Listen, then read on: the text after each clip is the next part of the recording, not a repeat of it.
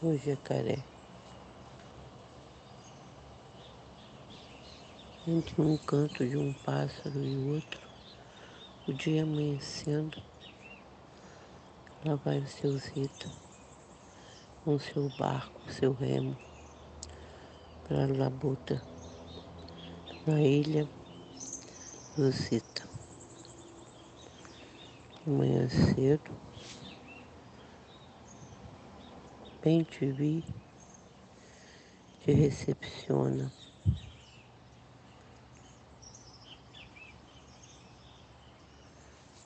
Feliz da vida, vai cuidar dos seus bois. Todo dia, a mesma coisa. Como é bom o cântaro dos pássaros.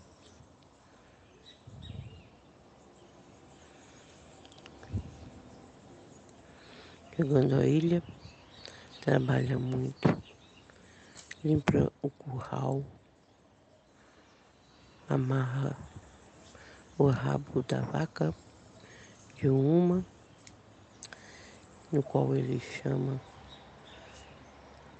de esmeralda, pega o seu banquinho, senta perto dela, com as duas pernas traseiras e o rabo amarrado por uma corda e começa a tirar o seu leite.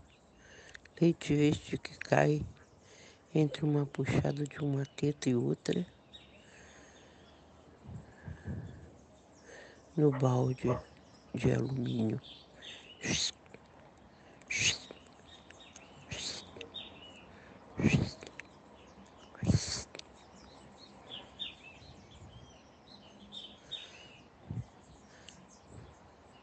Puxada através de puxada, metade de um balde de leite tirado da esmeralda se coloca num galão de leite. Leite esse que são tiradas das outras vacas também, porque boi não dá leite. Só vaca, né? Vaca sua vaca querida, a holandesa, a esmeralda, a florinda, a rebelde. Quando termina todas elas, ele coloca o galão de novo no barco.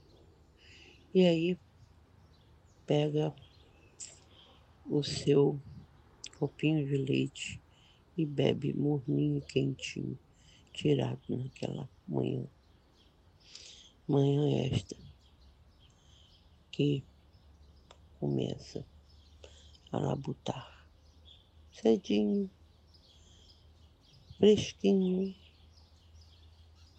quando ele coloca pendurado no esteio da comieira, naquele simples lugar,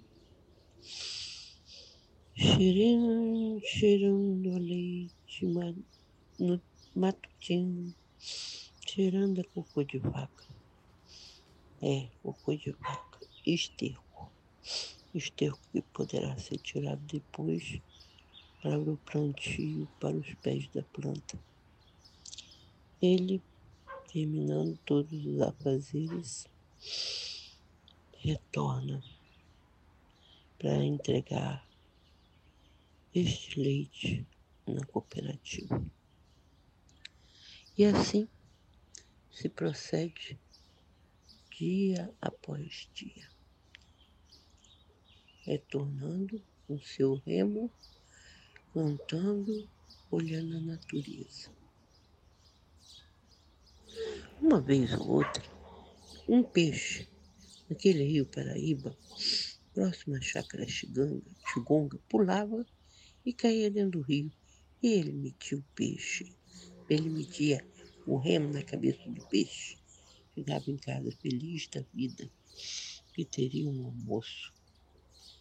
Entregando aí um galão de leite na cooperativa, aguardando por um bom tempo, quando sabe-se lá Deus o retorno do seu pagamento.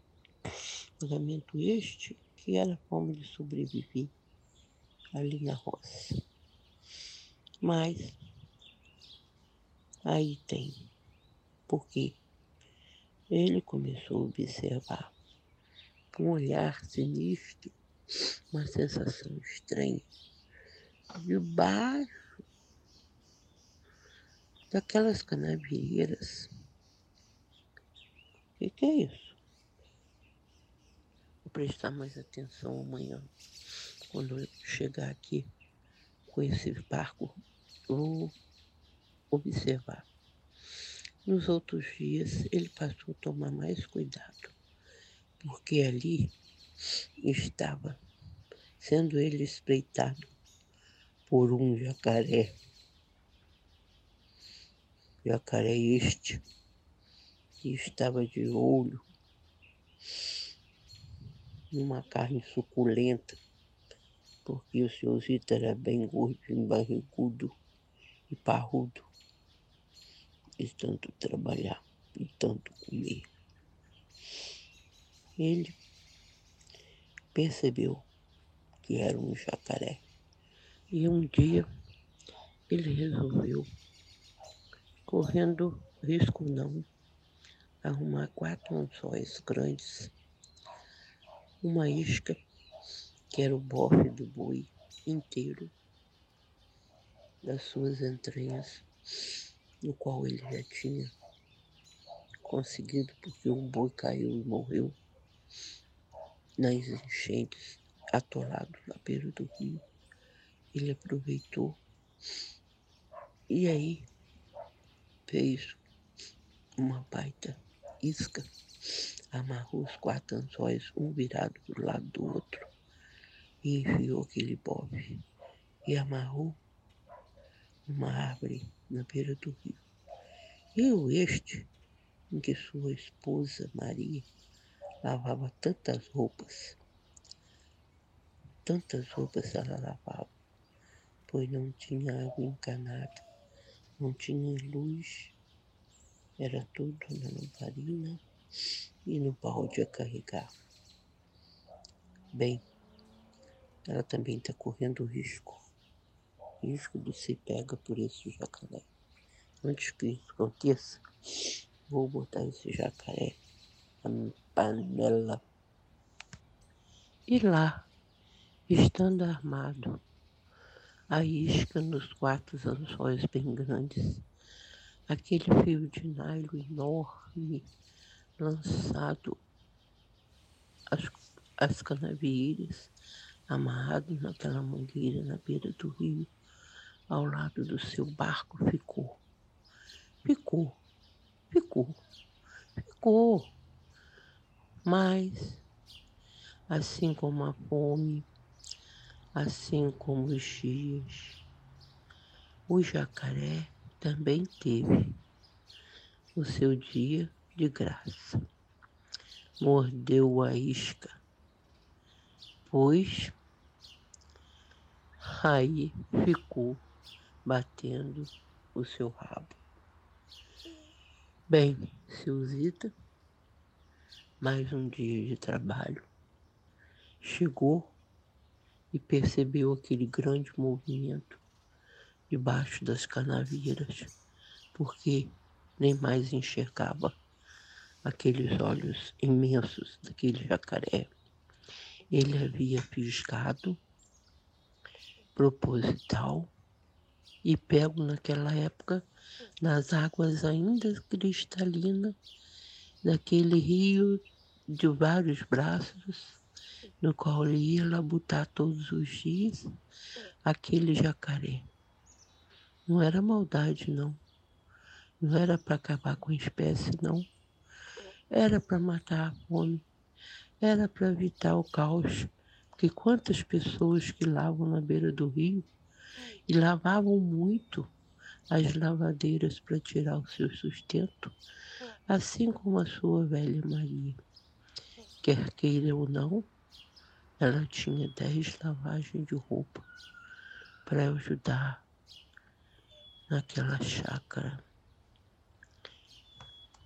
Neste dia, tinha uma menina chamada Sônia, que era sua filha mais velha, em torno de 9, 10 anos, que esperava seu pai para ver se conseguia tirar dele um litro de leite daquele galão para ferver e para dividir com seus irmãos. Irmãos esse que era o Antônio, era sua irmã Yolanda e Aparecida.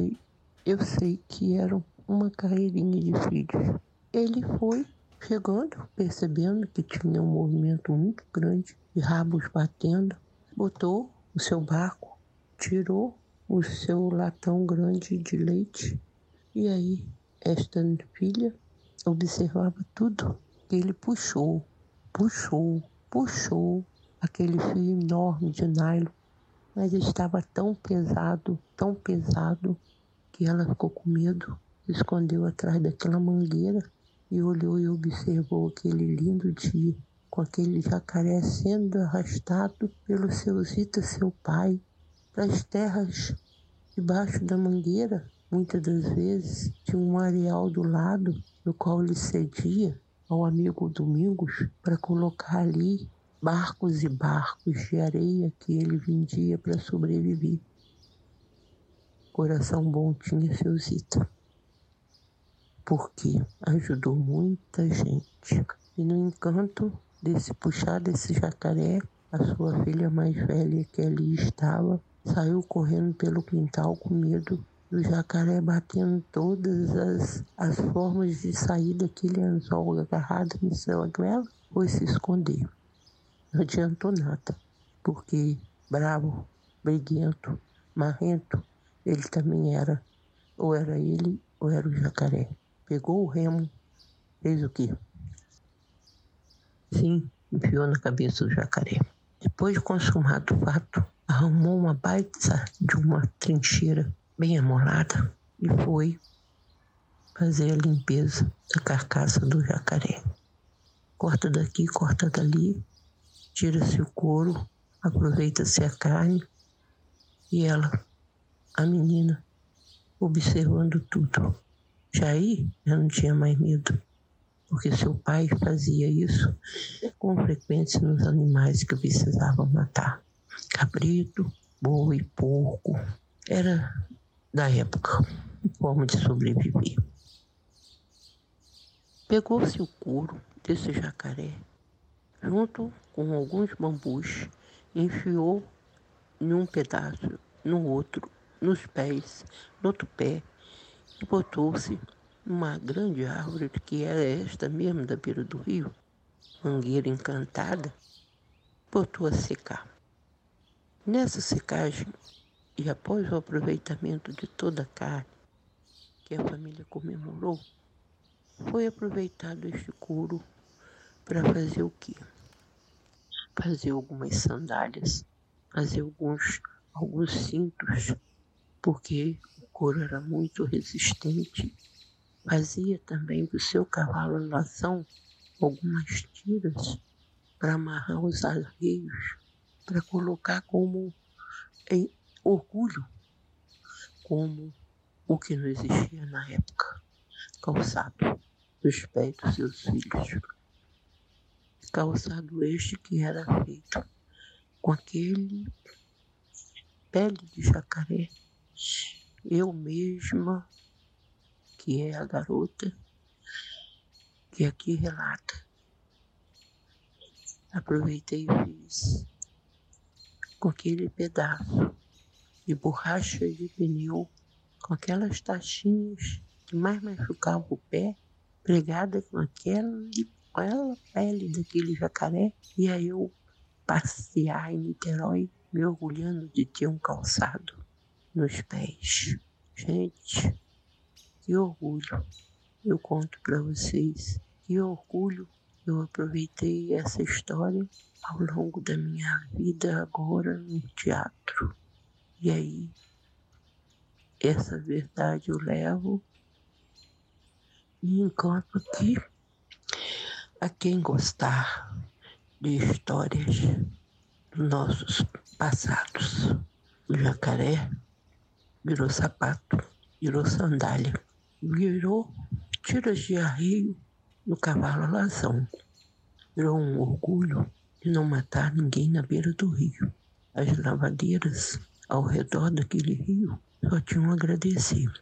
Mas se hoje não existe jacaré nos rios paraíbas, não é por falta, não é por nada, é pela poluição, é pela consciência de cada um. Mas naquela época era bem diferente. Não se fazia pensando em exterminar nada.